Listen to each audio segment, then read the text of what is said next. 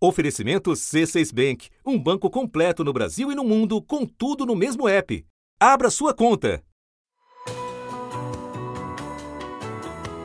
Da redação do G1, eu sou Natuza Neri e o assunto hoje é o potencial destrutivo da guerra no Oriente Médio. Um episódio para entender o tamanho do poderio bélico de Israel e do Hamas e também dos seus aliados mais próximos.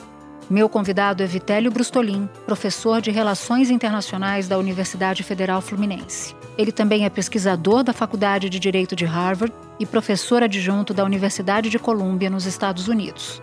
Terça-feira, 17 de outubro.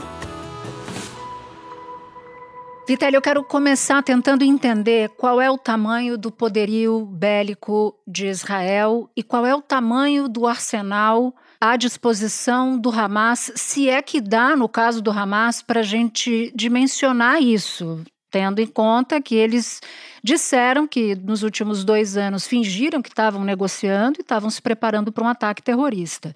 Então eu queria tentar entender essas duas forças em combate. O poderio militar de Israel é conhecido no mundo todo porque Israel é o 14º país que mais investe em defesa no mundo. Israel também é o país que mais recebe recursos dos Estados Unidos. Desde 1948, Israel recebeu em torno de 240 bilhões de dólares e recebe em torno de 3,8 bilhões de dólares dos Estados Unidos por ano. Inclusive, o sistema Domo de Ferro, que foi desenvolvido junto com os Estados Unidos e começou a ser operado em 2011, os mísseis dele são pagos pelos Estados Unidos, o dinheiro é aprovado todos os anos pelo Congresso americano, cada míssil custa em torno de 60 mil dólares.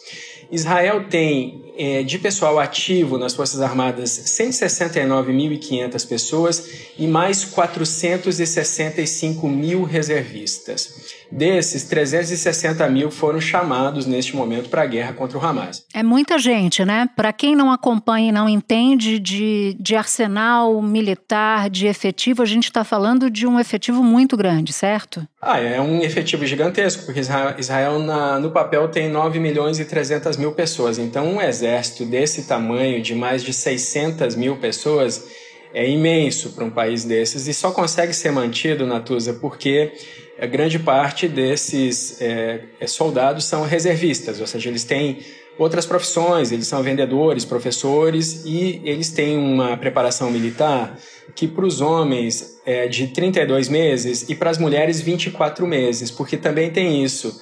As mulheres também prestam serviço militar obrigatório em Israel, Natuza.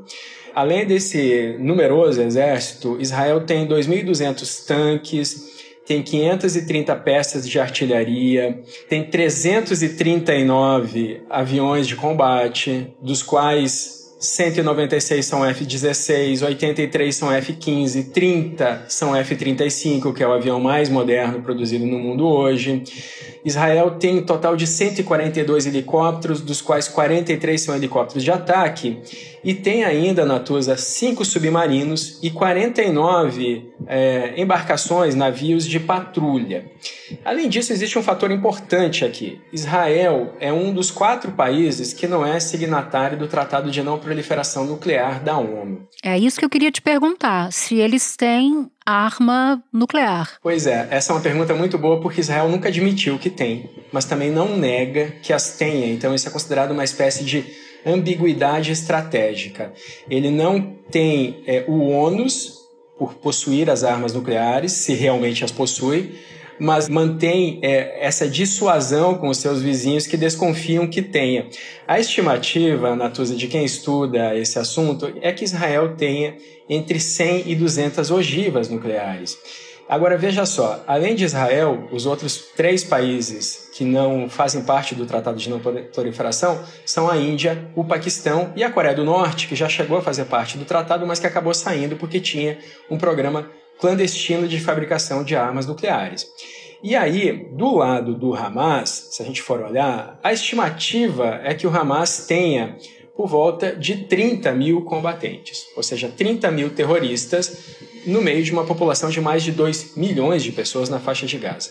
O Hamas eh, possui foguetes, né? foguetes são diferentes de mísseis, os foguetes fazem uma parábola quando são lançados, eles caem como se fosse a bala de um revólver, a bala de uma arma. Então eles, eles não têm como fazer mira, eles são lançados e vão cair no, num determinado lugar. Mas o Hamas tem foguetes do tipo Fagir, que alcançam até 100 quilômetros. Só no primeiro dia, o Hamas disparou 2 mil foguetes contra Israel. De onde vêm tantas armas? They've done a lot o Hamas produz boa parte de suas armas com recursos próprios, mas é claro que existe apoio externo fuzis Kalashnikov fabricados na China, minas antitanque feitas no Irã. Outra fonte importante é o próprio exército israelense. Uma bomba qualquer não detonada, como uma mina, por exemplo, desmonta tudo e usa aqueles explosivos para fazer munição ou um morteiro improvisado. E aqui é importante a gente saber dessa informação porque Tel Aviv está a 92 quilômetros da faixa de Gaza. E Jerusalém Ocidental, que é ocupada por Israel desde a Guerra dos Seis Dias, em 1967, está a 97 quilômetros. Então, então, os foguetes Fagir já são suficientes para alcançar essas cidades. Mas o Hamas também tem os foguetes R-160, que tem um alcance de 120 km, e tem alguns foguetes M-302, que tem alcance, Natuza, de até 200 km.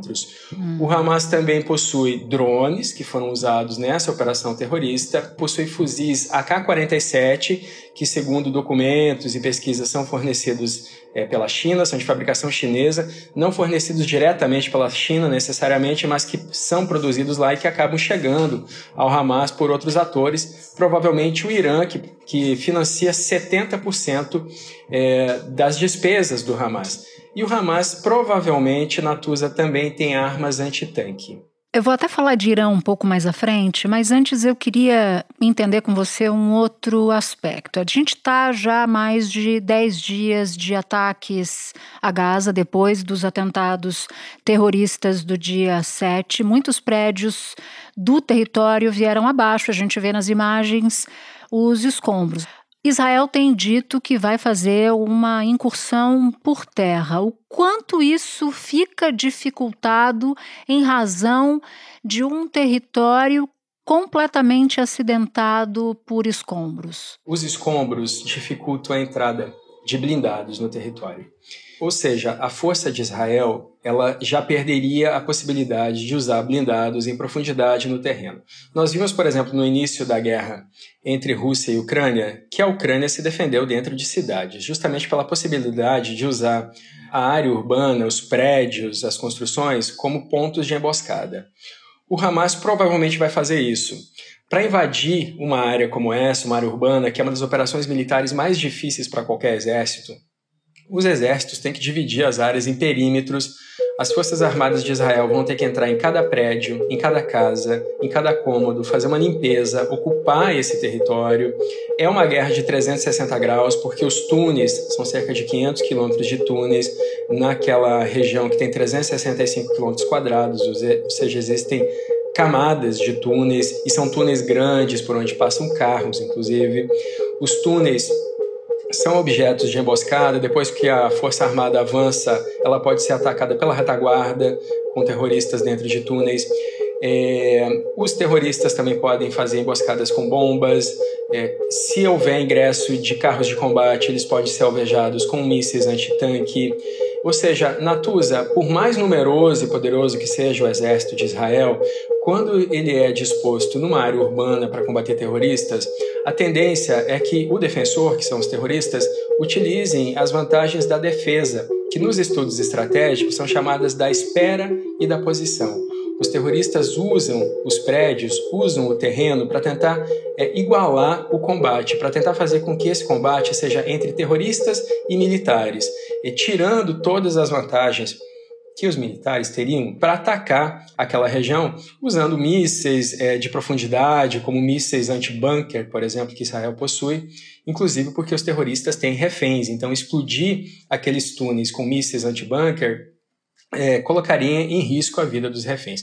E aí me chama a atenção um ponto da sua fala que são os túneis. A gente está falando de uma guerra urbana, né? Porque o teatro de operações, como se diz no, no linguajar, se dará justamente numa região densamente povoada ou pelo menos com muitos prédios, muitos escombros. A gente está falando também da possibilidade de uma guerra subterrânea. As duas coisas juntas. São do, dois planos que se encontram. Porque você falava, por exemplo, no caso da Ucrânia, em que eles se defenderam nas cidades, mas os túneis da faixa de Gaza adicionam um elemento ainda mais desafiador para o exército de Israel, não? Exatamente. É, a questão é essa. É a, questão, Natuza, é que o, o Hamas planejou isso com antecedência. O Hamas planejou essa operação por pelo menos um ano, um ano e meio.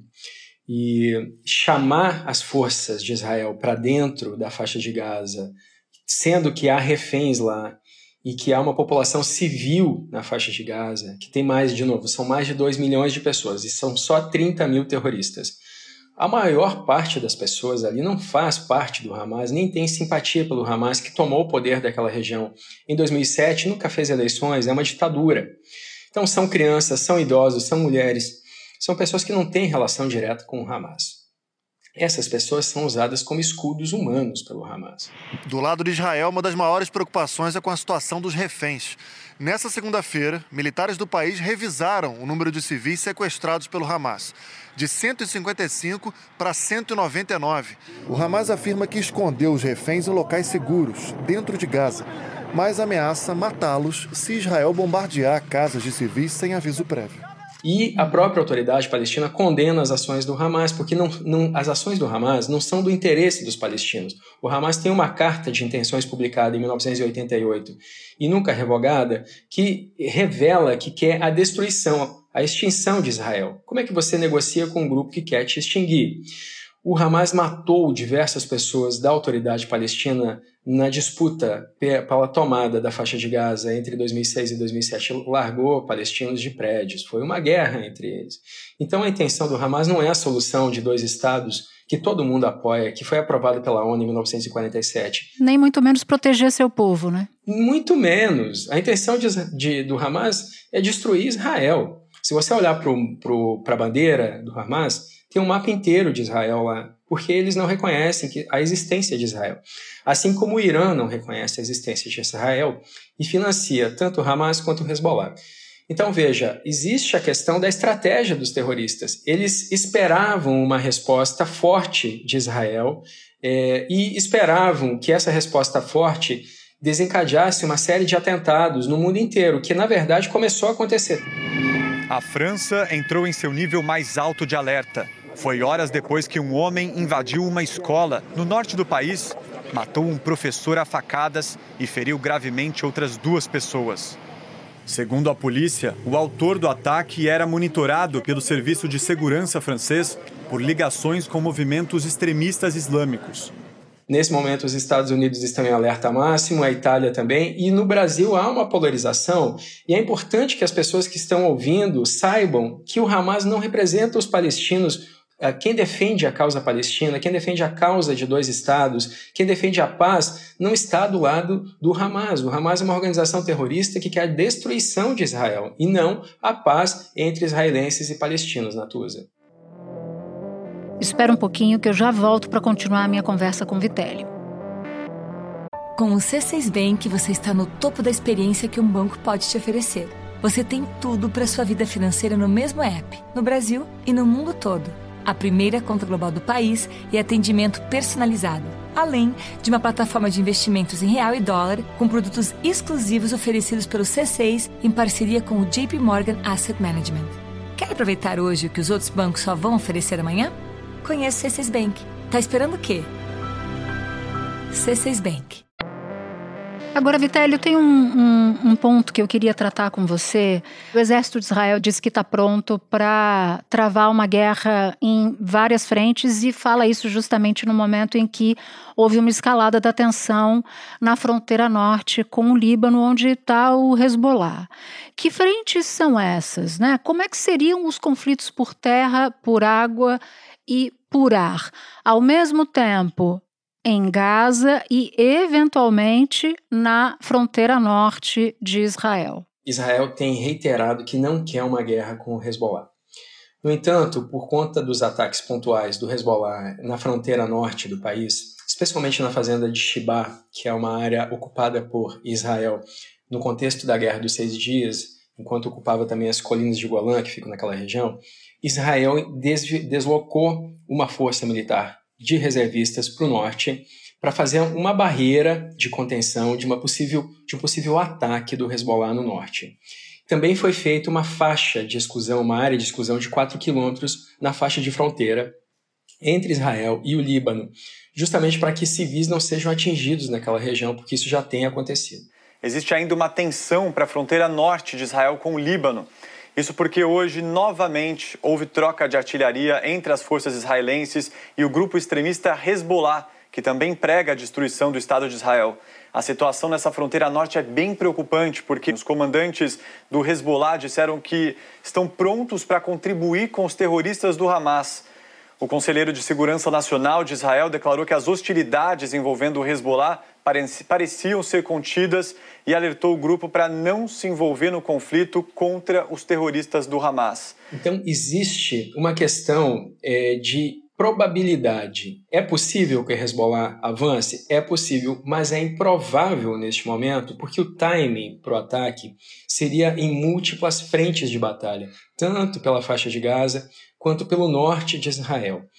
Além disso, Natuza, existe um fator importante aqui, que é o envio de dois porta-aviões dos Estados Unidos. Isso é relevante porque porta-aviões são instrumentos de projeção de poder. Esse Gerald Ford, por exemplo, que já está no mar Mediterrâneo, é o maior porta-aviões do mundo. Ele tem capacidade para 90 caças. Ele tem uma escolta de três destroyers com mísseis guiados, um cruzador e um submarino nuclear.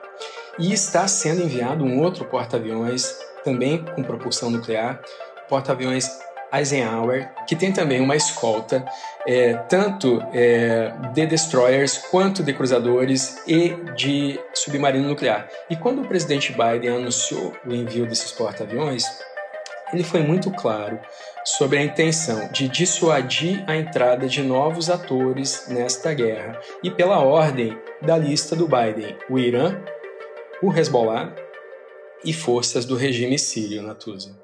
Você deixou bem claro que não acredita que o Hezbollah entre para valer, mas sente falta do Irã. Está na mesma, tá na, tá na mesma quadra? O Irã tem feito declarações tentando mandar a mensagem de que Israel não deve fazer ataques preventivos ao Irã.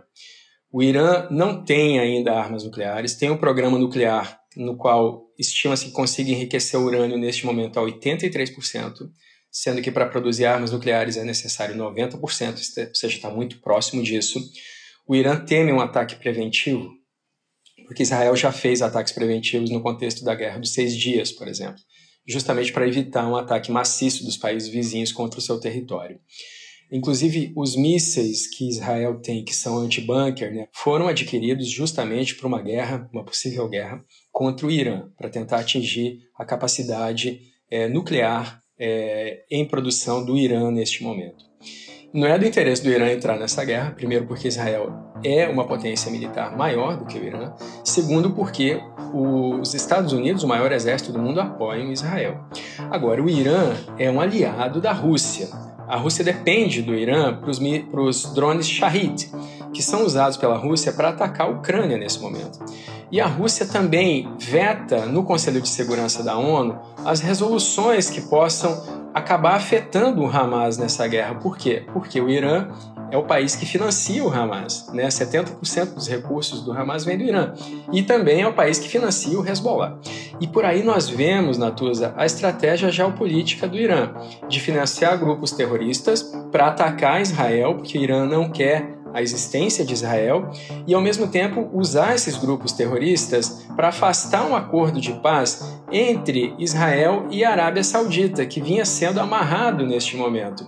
O ataque terrorista do Hamas na semana passada aconteceu em um momento em que Israel se aproximava diplomaticamente de países árabes e expôs uma disputa antiga de influência política e militar na região. Semanas atrás, o ministro das Comunicações de Israel, Shlomo Karhi, postou uma foto na Arábia Saudita fazendo orações de uma festividade judaica.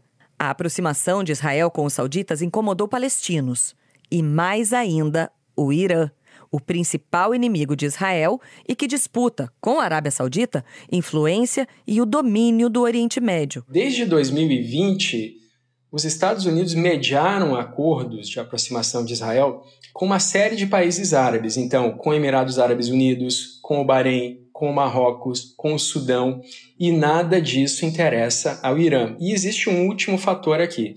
A China também ingressou na região como uma mediadora diplomática neste ano, aproximando a Arábia Saudita do Irã, porque a Arábia Saudita é um regime sunita e o Irã é um regime xiita.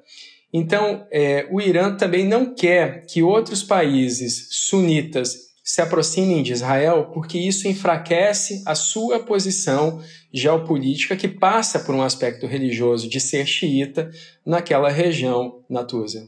Bom, então, pelo que eu estou entendendo, os apoios tendem a permanecer apoios indiretos nessa guerra. E isso inclui os Estados Unidos, que também não estão interessados. Mas eu queria estressar aqui o argumento para tentar entender qual seria o limite dos Estados Unidos para entrar diretamente nesse conflito. Os Estados Unidos têm um forte interesse nessa região. É, primeiro, porque Israel é um dos três pilares da política dos Estados Unidos na, no Oriente Médio. É, esses três pilares hoje são só dois, porque o, o Irã, que era o terceiro pilar, os Estados Unidos perdeu em 1979, quando houve um golpe no Irã e a invasão da embaixada dos Estados Unidos em Teherã e o rompimento das relações diplomáticas. Então, os Estados Unidos hoje se apoiam, se apoiam em duas bases: Israel e a Arábia Saudita. São os dois principais parceiros dos Estados Unidos na região. E essa aproximação entre os dois, né, a aproximação entre a Arábia Saudita e Israel, enfraquece a posição política do Irã, mas também enfraquece a posição de outros atores, como a Rússia, por exemplo, que usa a Síria como uma de suas principais bases no Oriente Médio nesse momento, além do próprio Irã. Então existe um jogo de interesses aqui, Natuza, que passa por grandes potências, que passa também pela China tentando dividir as frentes de batalha dos Estados Unidos por conta da questão de Taiwan, por conta da competição entre China e Estados Unidos.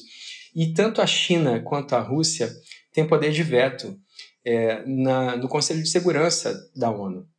E esses países vêm vetando as possíveis soluções que poderiam ser dadas para esse conflito. Diante da falta de alimentos, remédios e até água na faixa de Gaza, a diplomacia internacional discute a criação de um corredor humanitário, uma rota segura que permitiria a saída dos civis da zona de combate e a entrada de ajuda para quem não puder deixar a região.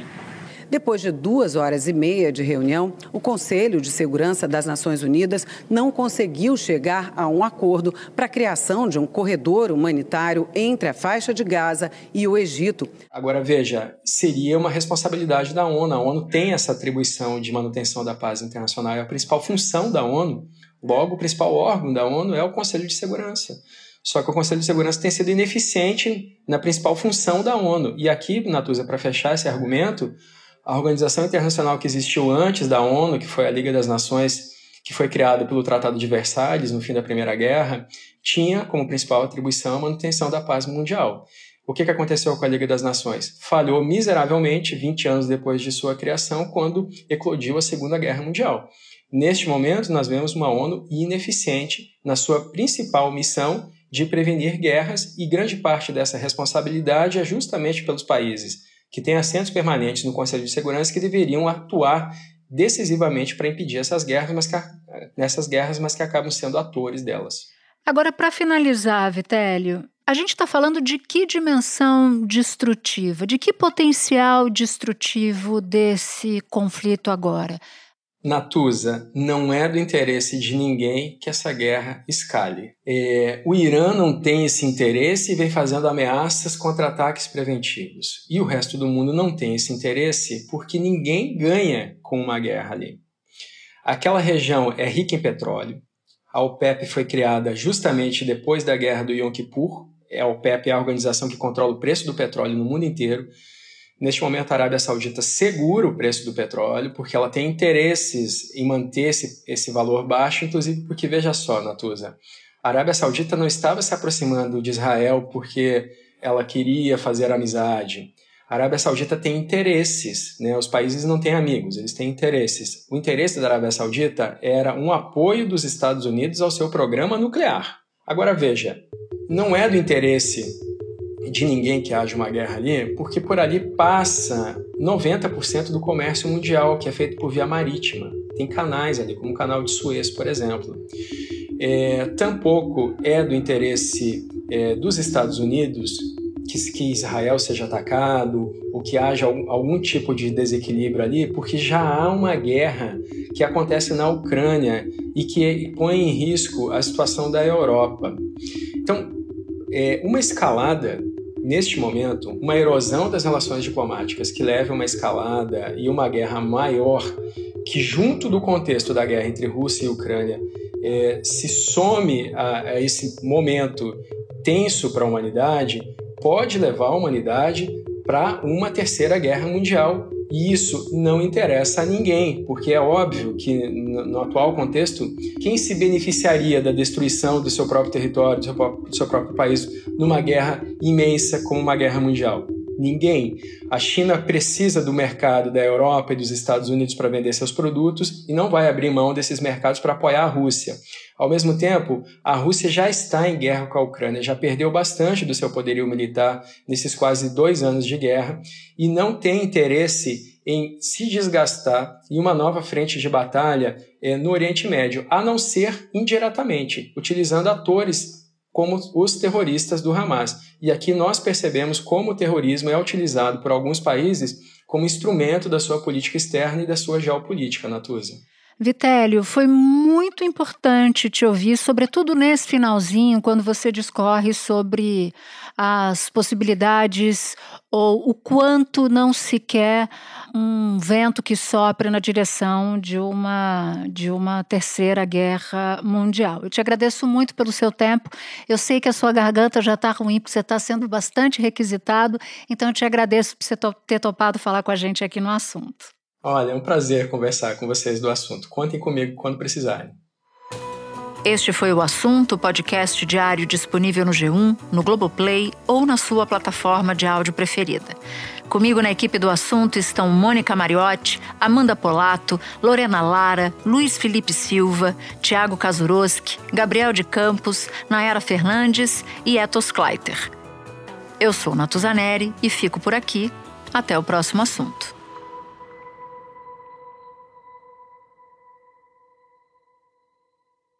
Você no topo da experiência financeira que um banco pode oferecer. Escolha um banco completo no Brasil e em qualquer lugar do mundo. Abra sua conta no C6 Bank.